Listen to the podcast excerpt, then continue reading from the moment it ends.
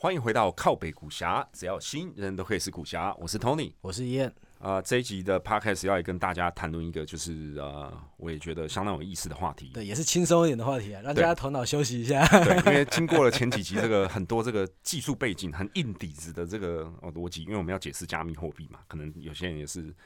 听到这个有点头脑发昏，这集就来聊点一个比较 general 的 topic。但是讲是 general，但其实它我认为在人生对在人生跟投资中也是相当重要的因素。嗯，这个就是说所谓的它其实呢很好玩啦，就是说在不同的地方呢有不同的名字，但是对我来说，他们指的其实都是同一件事情。你听我讲来你就懂了。有的有的地方它叫做随机性啊，有的地方它叫做不可控的因素。有的地方它叫做运气啊，那在东方社会呢，有时候我们迷信一点的，我们会把它称作叫做命，你也可以这样理解。好，那呃，开始我就给大家一个例子好了，就是说，呃，无论你喜不喜欢运动，哈，这个各种 sports 球类运动，可能在现代社会大家都会呃知道，就是说有有 professional sports 职业运动的这个领域，那我们就拿球类运动来做比例啊，有篮球嘛。有棒球，有这个足球等等的。那我不知道大家有没有想过，就是说这些运动本身的本质，每一个运动本身的本质，它是组成的成分是有多少的实力、多少多少的运气而决定了这个比赛的这个结果。啊，那这个很有意思哦。你就这样想嘛。呃，我们以篮球来讲好了，如果我们这个。组一个亚洲的这个篮球的全明星队，我们来去跟 NBA 的这个全明星队打。我认为应该打 八甲的啦，打一千次 被人家八甲的啦，就输一千次啊。只是可能这场输五十分啊啊，那一场输三十分，下一场输八十分这一类的。但如果我们组一队棒球队来跟这个美国大联盟的棒球的全明星队来打，我们打一场可能输嘛，我们打十场可能十场输。如果打一百场、一千场、一万场呢？诶，我告诉你，搞不好我们就还真的赢个几场，好，我们会偷个几场的这个胜利。那如果是足球呢？对不对？这就是为什么大家常常看到世界杯足球赛有时候会爆冷门嘛。啊，这个韩国队也可以，无论他有没有作弊啦，哈，这个 argue 不，这是可以 argue 的。可是他莫名其妙在某一年就打进了世界前八强，他竟然可以干掉巴西或者德国这种传统的足球强权，对不对？嗯，所以其实。结论就是，答案就是很显而易见。这些比赛本质后面，它的这个组成的成分，运气很重要。呃，运气某一些比赛，它的运气成分是比另外一些比赛占的更多。反之，某一些的运动比赛是比它的这个实力的成分是比呃其他的比赛所占的这个成分更大。那这个只是球类运动嘛？球类就是都是团体的，所以它我这边想插的话，我觉得有些有个特性，就是有些球类运动，它其实是。呃，取决于不是你多厉害，而是对手多烂。嗯，没有错。对，就是就是，其实并不是你很会攻击，是对手对方太烂，他一直不断的失分，造成你赢了。好像蛮多球类是这样子。你要去看这个本身，像棒球就是这样。那你要去看这个本身，就是说这个运动的底层的逻辑，你才能比较好的去判断这到底是哪一些因素，嗯好去影响了这个比赛结果。那这是球类运动嘛？球类运动都是团团体运动居多，我我刚刚举的这几个例子，那这几个例子呢，既然是团体运动，你就有队友嘛，你是两个 team，OK，两个队伍在互相进行这个啊竞竞技跟竞赛，它的这个变数，也就是说它的这个不确定性，或者说靠运气的成分，本身就已经要比个人实施竞技型的这些。运动比赛好，或竞技项目要高，好比像什么，像西洋棋，嗯，像拳击，啊，我们刚刚举过例子嘛。如果这也蛮好玩的，如果我们组一个亚洲的全明星队，好，棒球队跟最世界最强的顶级美国大联盟的全明星队打，打个一千次、一万次，我们还跟真的可以赢个十场、二十场。我觉得，但如果我跟可能会高一点吧。台湾人应该对自己棒球还蛮有信心的，随便随便讲的嘛。那那那这个，如果说。我跟这个 Mike Tyson 哈，他的巅峰时期，我们来打拳，一对一，把互互相把对方打死为止，打一万场我大概一万场也可以，对，因为他的绝对力量比我大非常多。是，哦，哎，这也难讲哦，一万次这么大的数据，哪一天他落赛或者说什么波拉？对啊，但 you you get the picture，那可能我赢一场嘛，那九千九百九十九万次，九十九次，我九百九十九次我还是会输，啊，大概是这个概念。那呃，这个东西其实也不是 Tony 我自己发明的啦，我其实是因为做了相当这个大量的阅读，而且求知欲又很强嘛，因为这些人在搞投资，总是看很多书，从一个呃这个有一个叫做 The Success The Success Equation 哈，Skill versus Luck。从这个呃，这个这个书的作者叫这个叫做 Michael Mo Buzing，Mo 对他本身是呃哥伦比亚大学 Columbia Business School 的金融学的教授。那但是比较有意思的是，在复杂体系的世界中啊，研专门研究这个 complex system。美国有一个很有名的叫做圣塔菲，对，这个艺人就知道很有概念。因为我也我也之前就是研究了超声的，对，呃，这个圣塔菲的这个研究所，它其实坐落于在这个新墨西哥，但是它是专门呃不以特定的一个学呃学问或者理论，而是以整体研究复杂体系。那它的应用层面有很广嘛，可以在金融市场，可以在生物学，可以在社会等等的。那这个 Michael。m o b u s i n 呢？其实他也曾经在这个，他也是 committee 上的一员啊。现在不是吗？对啊，曾经是，而且好像还当过那个董事长还是什么职位的嘛。哦，这个也很有意思，跟大家分享一下。有兴趣，大家也可以去看一下他的这本著作。对，我觉得主要其实这集要讲，当然，因为我们是在讲投资嘛，其实是其实是要讲的是，就是投资，就是呃运气跟实力，嗯，呃的重要的分别各种重要性。那 Tony 他可能是在用一些别的。嗯，体育来来来给大家这个 point。对，用体育做个开头，那其实主要带到的还是就是说，这个他对投资本身的这个重要性。因为众所皆知，呃，市场就是一个充满，呃，其实就是讲白话一点，就是说它是一个运气成分很高的地方。对，也就是像我们前面有讲过，为什么你在看一个人的投资绩效，你必须时间拉得很长。你时间拉很长，也都还不能说拉得很长，还他是百分之百的很很有这个投资的技能哦，也有可能他的好运持续的非常长长嘛。诚如像这个股神巴菲特都曾经讲过所谓的幸运金子理论，对不对？The lucky spring theory。你要想想，就是说，哎，我们今天会成为我们，其实我们就已经是两亿分之一了，因为当初啊，在这个呃。两亿只精子中，大家奋力的游啊、冲啊，互相竞争。有些人生的家庭就比较好，或者你生的你生的环境就是比较适合你的个性的，这也是有可能。对，所以就是说，趋势拉长一点来看，我们看宏观一点。我最近其实也想到一个例子其实你看现在世界的这个贫富不均的这个问题这么严重，如果你是在中国大陆，如果你是刚好出生在北上广深这种所谓的一级城市，嗯，啊，然后是这个三环内的这个 area。因为过去三四十年的经济发展就是这么的高速啊，对，那房地产就是增长了这么多倍。那如果你刚好今天是个三四十岁的人，chances are likely 你可能过得比一般人好很多。对，而且你可能跟另外的一半结婚的时候，如果刚刚好两方的家庭又是有遵循一胎政策，对，by the time you are married，从你爸爸妈妈、阿公阿妈啊继承下来的房产。可能你就已经吊打了世界上百分之九十九点九九九的有没有这么多不知道，但是应该是八九十趴，我觉得应该是有了。九十几趴是一定有了，对，就就是以这个绝对财富的价值来看，像这个就是一个例子嘛，就是说宏观。所以这一集当然也不是要跟大家浇冷水啦，而是当然就是说，呃，就这个运气啊本身的这个实际的这个事物的本质，我们来做个分析。像以前。呃，也会常常看到网络上有很多那种鸡汤嘛，啊，Bill Gates，你把他丢到沙漠中，他 He's gonna find his way back，然后他依然会变成 Bill Gates。那我呢，活到我这把年纪，当然是对这种东西是比较 skeptical。我也是蛮 skeptical，觉得这种因为其实打狗血式的鸡汤听听就好了。因为 Bill Gates 他其实他生在一个不错的家庭啊。他有，他从小就有很多资源，父母是有给他。他从很很小年纪就接触到电脑，也是因为他父母有这个资源给他接触啊。甚至当初他在创创办这个 Microsoft 的时候，第一笔大生意还是因为，好像因为他妈妈。对他妈其实，在商界是蛮蛮蛮多，在蛮多 board 上面的。对，好像在瓦布还的银行还是 IBM 的 board 都有 connection，也帮他间接促成了这个很多啊初期的这个大的这个生意订单等等的。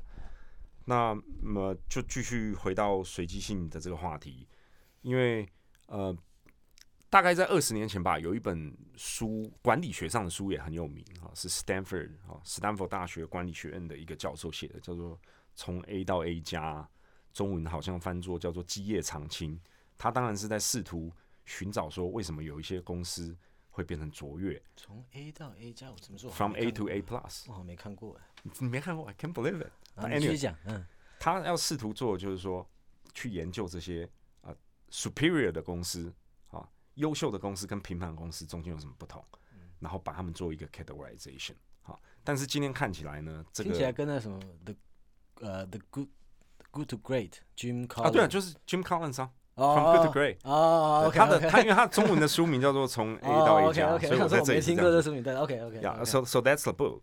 但事实上呢？斯坦福大学管理学院呢，就是 Stanford GBS。其实我我看过他们一些比较长期的关于就是呃很成功、很卓越公司的这个更深入的分析。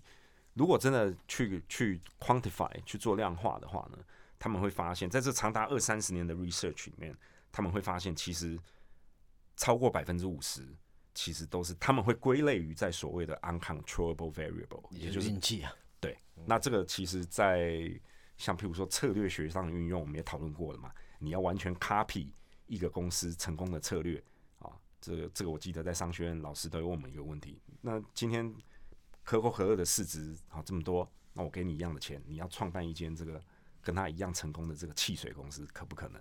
好，大概就是我商学院的第一堂课，大学的时候就是从这边开始思考起。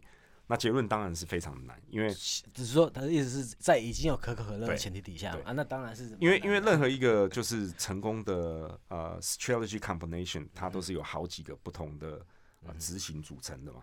那你一个就算是一个策略，你能够成功的啊复制它百分之九十好了，就已经很了不起了。是那。带到第二个策略的时候又是九十，嗯，带到了策略你有九十，就九九八十一啊，就八十一再乘八十九，七十趴了。到最后最终的结果，你就是没有办法像他们那么成功。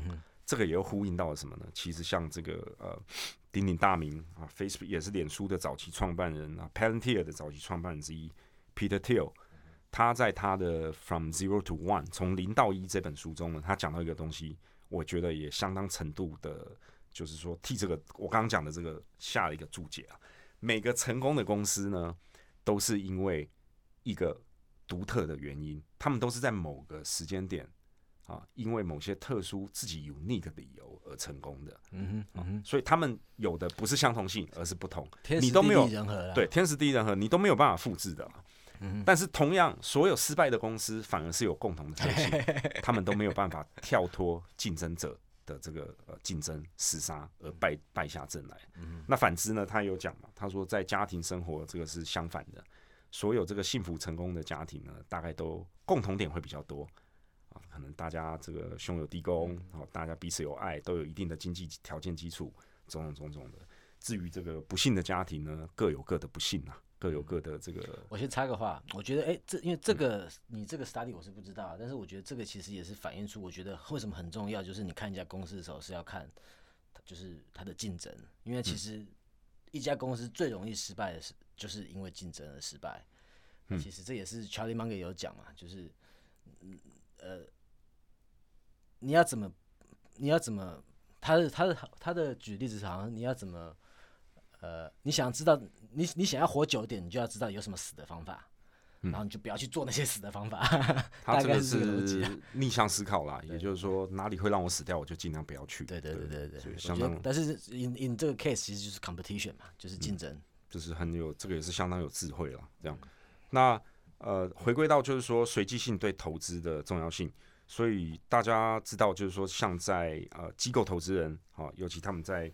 要选择外部的这个呃呃 asset manager 的时候，很重要一点，为什么他们他他们要有这个机制，就是要试图把这个随机性的部分，也就是运气的部分降低，他们才能够进而判断比较好的，能够从中选出真正哦有这个投资技能的这些经理人嘛。所以他们会很在意，就是说你的 investment philosophy 或者 mandate，也就是你核心的投资哲学，跟你的啊 investment process。也就是你怎么做投资的这些过程，我觉得 process 是最重要的，包含你怎么评估啊好，这个是第二个部分，还有你最后的结果，也就是这三个它中间的底层的这个一致性要很 consistent。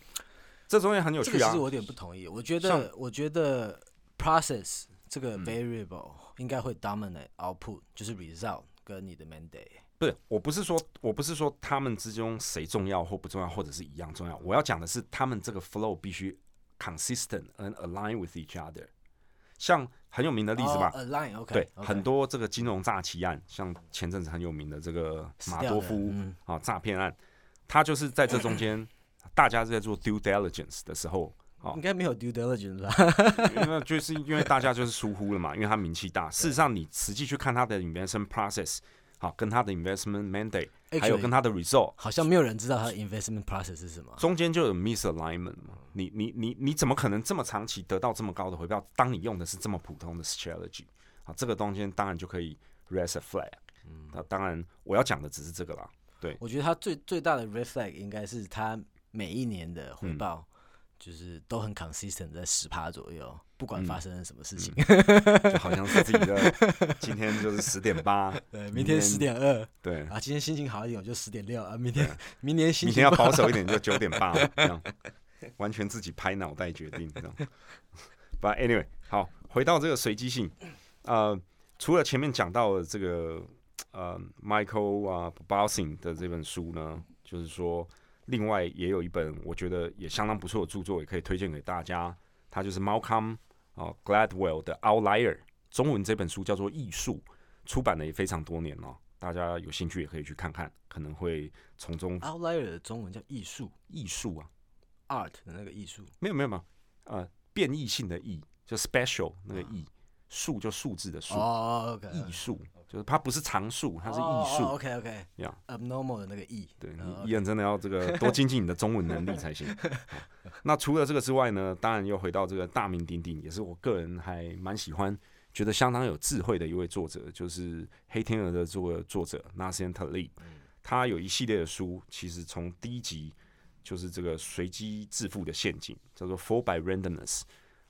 好，他这里面也讲了相当多这个关于随机性跟运气的的实际上的例子，而且他是有很强大的这个底层的数学背景的，因为他算是一个数学家了哈，虽然也是对冲基金经理人。一直到第二集，就是大家就越更耳闻能详了嘛，就是鼎鼎大名的《黑天鹅》这本书。我觉得也可以跟大家讲一下黑天鹅到底是什么东西啊？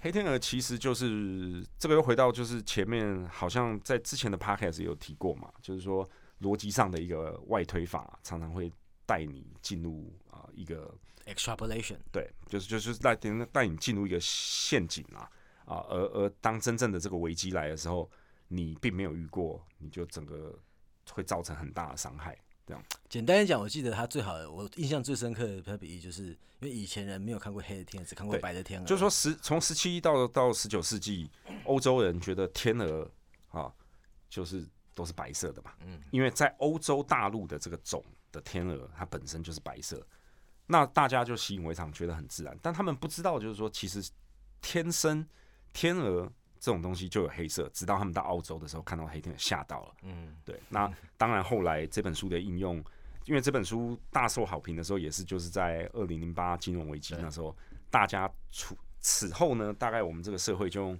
黑天鹅事件嗯，啊来形容，就是说这种以前都没有遇过的危机它是几个突然蹦出来的，啊？应该是六个六个 sigma 啊，就是在六个标准差以外的这个事件，但并不代表它不会发生，它只是几率很小嘛。这样，那这本它的这个系列的第三本书呢，其实就是反脆弱。那我也相当推荐大家去看他这一系列的著作。不过反脆弱本身，我个人是觉得读起来还蛮辛苦，对相当的辛苦，对啊，因为牵扯到很多历史啊，而且我没看过中文版，中文版我觉得我能我能想象中文版应该更辛苦吧？历史啊、宗教，尤其你要对神学方面也有相当程度的涉猎，可能才比较好了解。不过它大体上的概念是在说，呃，在其实这个任何的复杂体系中，哦、可能都是有它相当脆弱的一面。那它怎么应用在投资上呢？它教大家就是建立这种反脆弱，也就是当危机来的时候，你比较好能够呃，甚至不不只是就是说呃能够抗击打能力比较强的投资组合，甚至能够还能从这个动乱中进而获益啊。当然，这里面它就呃运用了相当多的这个呃金融性衍生品，主要是包含期权啦，而设计的一个叫做哑铃策略。嗯，啊，你平常可以就是花一点点，简单来讲就是说花一点点小的保费啊，拿去确保就是说在市场有大的波动或崩盘的时候，你一次可以把它就是赚到翻赚回来。那个谁，Bill Ackman 他在 Coffee Nineteen 其实嗯。就是感觉就是靠这个就是败不复活嘛，真是赚的超多的。对，而且他那个时候他买的那个 option 的 premium 真的很低啊。嗯，anyways，anyway 好，那回到就是呃这一系列著著作，我觉得不错，推荐给大家之外呢，就是在 Nascently 的这个系列中，呃，它跟随机性有什么关联性呢？其实他讲到很重要的一个概念，就是叫做呃另类历史或另类发展路径的这种概念。对，也就非常重要的一个概念，alternative history。它其实是什么概念呢？这个跟统计学啊，或者说统计学上随机性，也可以又连接在一起了。嗯，我们举个例子嘛。所以刚刚讲过了，只有一次啊，得到这个结果，可能这是我们没有办法很好的判断出它的这个中间的 attribution 是是什么原因导致 skill 还是对，到底是运气导致这样的结果，还是还是能力？那我们把它我们要做的就是把它重复的，就是玩很多遍，像掷骰子一样。重复了一百遍、一千遍、一万遍，我们得到的这个结果就能比较好的帮助我们能够呃有一个大底的概念。OK，这个这个这家伙或者这件事情或者这个球类运动，它的实力跟能力啊，运气跟成分是大概占多少比例？大家要选基金经理人啊，都会看过去这些年的绩效啊，看一些这个一些简单的数据啊，Sharp Ratio 啊什么，大概也都是从数学上。在很短期的时间内从这里引申出来，但其实在我看来啊，其实时间点都不够长。对，真正历史上最，而且我觉得他们真的，如果说我真的看 sharp ratio，我觉得你能从那里面知道的东西，其实也是很有限的。因为对 sharp ratio 它就是一个 definition 嘛，你你你的风险是你的呃呃 volatility 嘛。回到就是 alternative 啊 history 的这个概念啊，我这样这里举个例子好了，这也是 Talib 啊这个作者在书中举的这个例子。如果一位这个工程师啊，他就是啊职业是工程师，那他这一辈子能赚多少钱呢？我们把他的人生重复这个一万遍，他的这个差别可能不会太大。他最差可能也可以当个啊年薪几百万的工程师啊，再再更差一点呃再低一点啊好一点，他可能可以干到这个半导体公司的副总，几十到几百万啊，啊或许就是啊连股票选择权可以赚个几亿，嗯但是这个区间就不会差别这么大。但今天如果是一个创业家呢？呃，当然就是说，这里只是没有不敬的意思啊，只是随便提一提。好比说，像啊台湾的一些这个早期的首富，或像香港啊早期这个经济蓬勃的时候的一些发家致富的这些巨富呢，他们呃很有可能也是就是白手起家，从这个呃蓝领阶级开始打打拼起来的嘛。但是你把他的人生重复了一千一万次，可能最成功就变成李嘉诚啊郭台铭，那可能最失败。他就可能还到今天还在这个摆路边摊或者当码头工人，所以这个差别跟 dispersion 是非常大的。好，就是这个也是一个实际运用在人身上的例子。但当然了，话说回来，每个人的人生就是只有活一次嘛。嗯，好，所以理论是这样，那实际上你要怎么活，还是取决于你自己。我我我对这个东西，你刚刚讲的东西，我记得还有我觉得一个蛮有用的地方，就是你可以去想一下 alternative，就是已经发生的事情。它如果是不是这样发生，那会有什么结果？嗯，我觉得这个 exercise 其实也是一个蛮在投，尤其是在投资方面呢，我觉得其实也是蛮。你这个是有点，你这个是你这里讲的是呃，去思考 what if 这个东西。就如果说历史上发生的事情不是某一件事情，不是因为这样子，不是发生这件事，是发生别的事情，嗯，那有可能造成什么样的情况？对，这相当有意思了，因为金融市场也好，人类的历史文明也好，其实总是充满了很多 what if。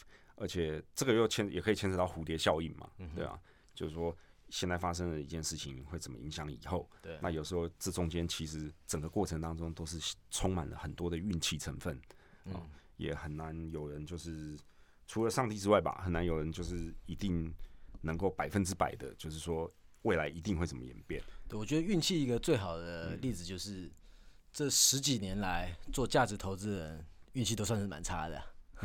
因为在 做动能投资或做高科技投资人，运气都会算是不错。嗯，因为在这个历史的这个这一段时间以来，就是这个环境就是比较 favor。对，那如果说你一样是做做做高科技投资，你在九零年代，那你就是会很惨的。嗯，尤其就是互联网爆掉，但是爆掉那一阵子，像它产能的时候就是价值投资比较好的时候嘛。所以这个其实因为投资的历史真的很长，所以有的时候呃，你选择做什么样的投资策略，其实就决定在那个当下会有什么样的回报了。我觉得，对，这还是要回到控制的。这还是大家也可以去思考一下，就是说，呃，投资的本质嘛。那前面也提到过，就是呃，不同的在现今社会中呢，不同的领域，好，你就可以把它比喻成不同的。这当然是有点过度简化，可是你可以把它比喻成不同的这个呃，不同的职业也好，或者不同的特定的领域也好。